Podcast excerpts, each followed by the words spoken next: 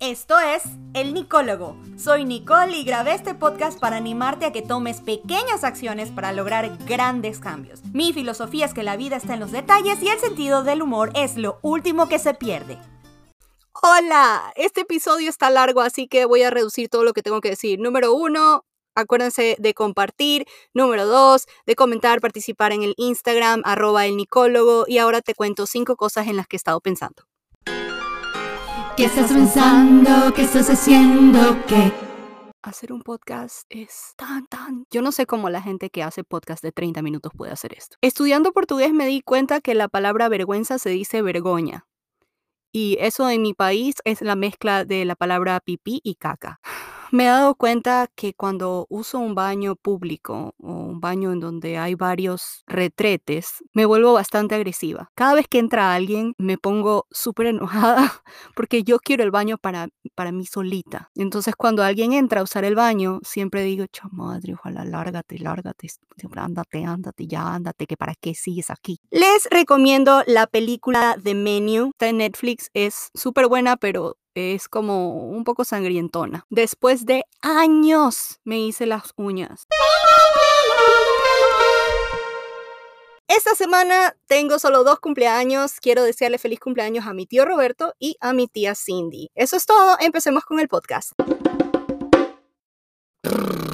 Bienvenidos a la moda del minimalismo. Y para los que no son minimalistas, bienvenidos a mi club. Hoy te quiero hablar del minimalismo porque tiene varias diferentes capas o diferentes aspectos que son importantes visitar. Aunque me voy a enfocar en un aspecto en específico, quiero hablarte de los comienzos del minimalismo. En 1930 se empezó con el minimalismo en cuanto a diseño y se puede decir que en los 80, según mis estudios, fue más en cuanto a la ropa, a las vestimentas. Ahora es más como un concepto de vivir con menos. Como dice Google, la tendencia artística que reduce al mínimo sus medios de expresión. Yo no tengo mucha experiencia con el minimalismo porque siempre he sido coleccionista y estoy segura que a todas las personas que nos gusta coleccionar cosas se nos hace muy difícil captar el concepto del minimalismo porque en cuanto a nuestras colecciones son tesoros que no queremos soltar. Tu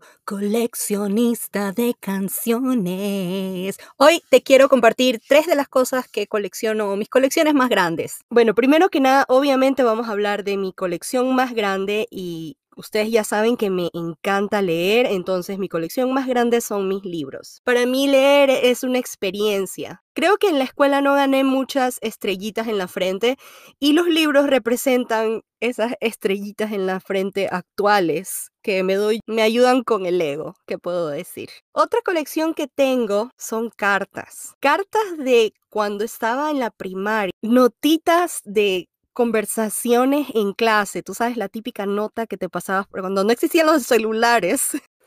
Les voy a compartir un par de esas conversaciones. Esta conversación empieza así. No te preocupes, yo le digo, pero sin coquetearle, sin mucha cosa, pero disimulada.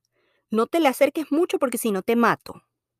Ja, ja, ja. Yo no coqueteo, me confundes. No sé, pero a él le gustas y todo es necesario evitar. Sabes que te lo tengo que quitar, así que anda fea a la fiesta y yo voy bacán. Aquí tengo una más. Esta es de un amigo. Dice, oye Nicole, a ti no te dejan recibir llamadas de hombres, ¿no? A veces. ¿Por qué? Porque yo te llamé y me dijo tu empleada o no sé quién de que tú no podías recibir llamadas de hombres. Ah, quizás era porque me estaba bañando o estaba en clases de alemán. Bueno, pero estaba cabreadísima. Una corta observación de estas notas que acabo de leer. Número uno, discúlpenme las personas de las que acabo de hablar. Ustedes se reconocen en estas notas después de años, pues ya lo pasado, pasado. La Cosa número dos es, ¿mis amigas me querían o me odiaban? Y la número tres es agradecerle a Marjorie públicamente por haber sido como una segunda madre que nunca me pasó el teléfono cuando me llamaban. Pero bueno, son conversaciones de páginas. Yo no sé cómo la maestra nunca se dio cuenta. Creo que en, algún momento me gustaría viajar en el tiempo con mi hijo y mostrarle cómo era yo cuando era más joven y cómo conversaba con mis amigas y no prestaba atención. Ahorita que lo estoy pensando, creo que es muy mal ejemplo. Y saben de mis cartas cuáles son las más especiales para mí, son las cartas románticas que tengo. Y mis cartas románticas tienen un espacio muy grande en mi corazón. Cuando yo era chiquita, me acuerdo que mi abuela me llevaba al mall y veía a alguien y saludaba a un señor y decía, después de irnos, ¿no? Después de caminar lejos de él, de, ay, bueno, chao, ella decía, ay, mi hijita, ese era loco enamorado mío. ¿Y cómo presume cada vez que ella se acuerda de algún hombre que la galanteaba, ella siempre dice, ¡Uy, ese era loco enamorado mío! Así que hoy déjenme ser como la Yayis y presumirles de los locos enamorados míos. Y si alguno se identifica, pues ya no es culpa. Voy a poner una musiquita. ¿Listos? Ahora les voy a leer un par de, de cartas románticas. Oh, yeah. Esta de aquí es de un admirador. Es un poco en inglés y un poco en español. Parece que él no hablaba ninguno de los dos bien, así que dice así. There isn't a moment in my day where you aren't in my thoughts. Desde el momento en que te conocí, immediately yo sabía que tú eras diferente a las demás. Tus ojos, tus labios, tu voz preciosa melted my heart and my eyes. Sí, eso específicamente es lo que dice. En esta siguiente carta, descubro que tengo una hija perdida en algún lado del mundo. Acompáñenme a leer esta primera oración. Hola otra vez.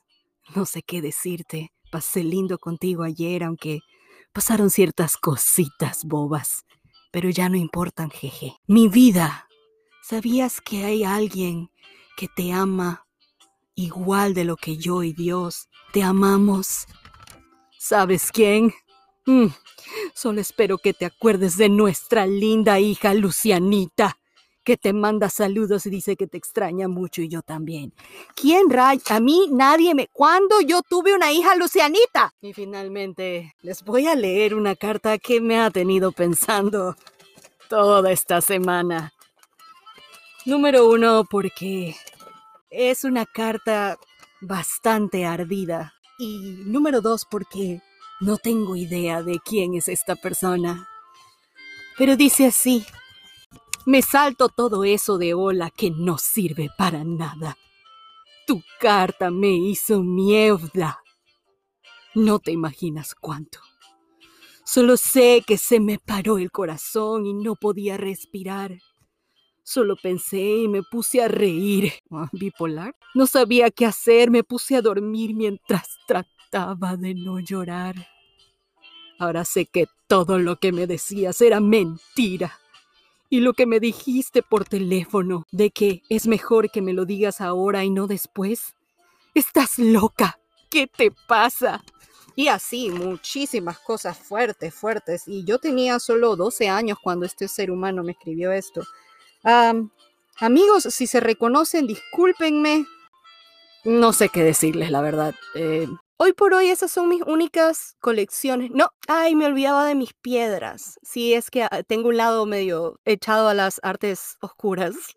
Mentira. Tengo piedras, me encantan las piedras, los cristales y toda esta cosa loca atrás de las energías. Cuando mi mamá las vio casi me las bota porque crecí en un hogar cristiano y pues no, nosotros no creemos en eso. También colecciono juegos de mesas y rompecabezas. Dios mío. Cuando empecé a aprender del minimalismo, me puse bastante a la defensiva, porque lo primero que tiendes a pensar es en todo lo que tienes que votar. Les voy a contar mi experiencia con la ropa nada más y de cómo cambió mi closet. Escuché en, no sé si en algún podcast o leí en un libro, no estoy segura, ya empiezo a perder la cuenta, acerca del desafío de los 33 artículos. El desafío, si no me equivoco, son, son tres meses contra 33 artículos. Dentro de eso, eh, de, de, estos artículos estaban tops, camisetas, abrigos, pantalones, zapatos y accesorios.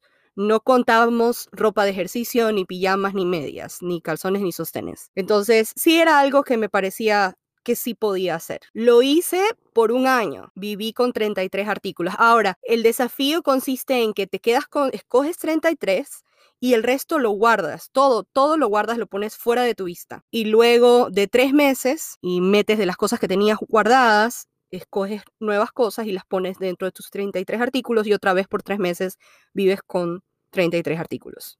No sé cuántas veces en este podcast voy a decir 33 artículos, pero es difícil decirlo. Pero bueno, viví así durante un año y sí me doy cuenta que hay exceso. No, ¿saben qué? No me da vergüenza decir que volví a mi closet normal porque después de que Mari Kondo, Después de que Mari Kondo confesó de que su vida no es tan ordenada, ya a mí no me da vergüenza decir que mi closet está lleno otra vez. ¡Ja! Nadie puede con el orden pulcro, señora Kondo. Pero bueno, después de vivir esta experiencia con mi closet, mi mente se abrió bastante a empezar a ver exceso en otras áreas de mi vida. Hoy por hoy, una vez al mes, saco una caja y comienzo en esa caja a meter varias cosas que no estoy usando. Entonces así vamos reduciendo. Y todo esto trae un sentimiento, o sea, uno se siente tan ligero. En el momento que tú sacas esa caja o botas o donas, es un alivio. Ahora, el minimalismo no es para todo el mundo y como dije, en especial para los que somos coleccionistas es difícil. Y puede ser que a muchos se le haga difícil empezar a reducir las cosas que tienen. Puede que no estés listo todavía para agarrar una maleta y meter tres camisetas y vivir con esas tres camisetas, o no estés listo para vivir en un cuarto totalmente blanco sin nada más, o no estés listo para comer lo mismo por siete días, o no estés listo para vestirte de colores llanos, o no estés listo para meditar, o no estés listo para convertirte en monje. Pero fuera de lo exterior y de lo que es el minimalismo en lo exterior, yo quiero ir al minimalismo interior, de lo más preciado que tenemos que es nuestra salud mental y te voy a dar tres tips, solo tres, para que empieces a minimizar las cosas que tienes en la cabeza. Vamos a hacer minimalismo mental. El primer consejo que te voy a dar es que minimices tus conversaciones. Así, igualito como lo haces en un chat, lo haces en la computadora, minimízalas. Eh, no todas las conversaciones que tienes sirven no todo lo que tienes que escuchar te sirve o te hace bien y asimismo no todo lo que tienes que decir es importante o necesario. Así que minimiza tus conversaciones. El número dos son tus pensamientos. ¿Sabías que el ser humano tiene un estimado de 60 millones de pensamientos al día? Al día. Y están contando una persona normal, no gente como yo que es loquita. Overthinkers. Ahora, de estos 60 millones de pensamientos, obviamente no todos son buenos. Es más, la mayoría probablemente son malos. Y no todos son útiles tampoco. Como se pueden dar cuenta en mis cinco cosas en las que estoy pensando, no todos mis pensamientos son útiles y los de ustedes tampoco. Así que mi tip número dos es que le prestes atención a lo que estás pensando. Hay técnicas que puedes usar para ayudarte a limpiar tus pensamientos o, a pensar en lo que estás pensando. Uno de ellos es hacer journaling o escribir en, un diario, todo lo que estás pensando, en un cuaderno, todo lo que estás pensando en ese momento, escribirlo sin filtro, porque así puedes realmente ver tus pensamientos. Imagínate todo el espacio que tienen los pensamientos inútiles en nuestra cabeza, que podíamos reemplazarlos con cosas que sí valen la pena.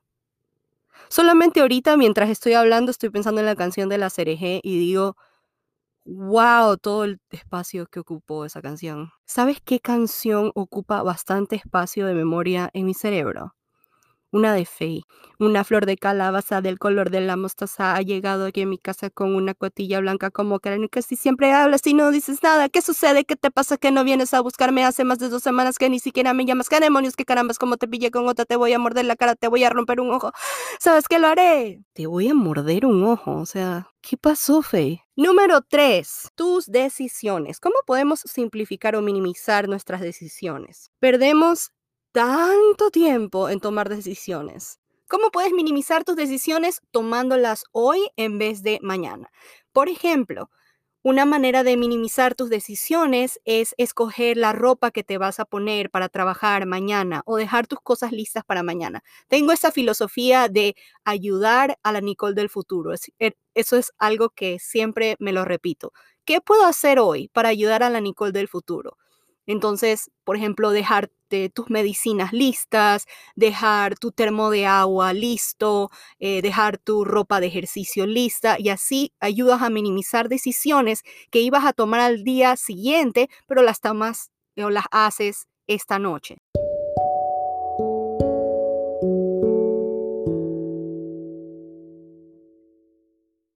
Eso me lleva a el momento zen de esta semana, en donde te doy una actividad, una afirmación y una pregunta para reflexionar.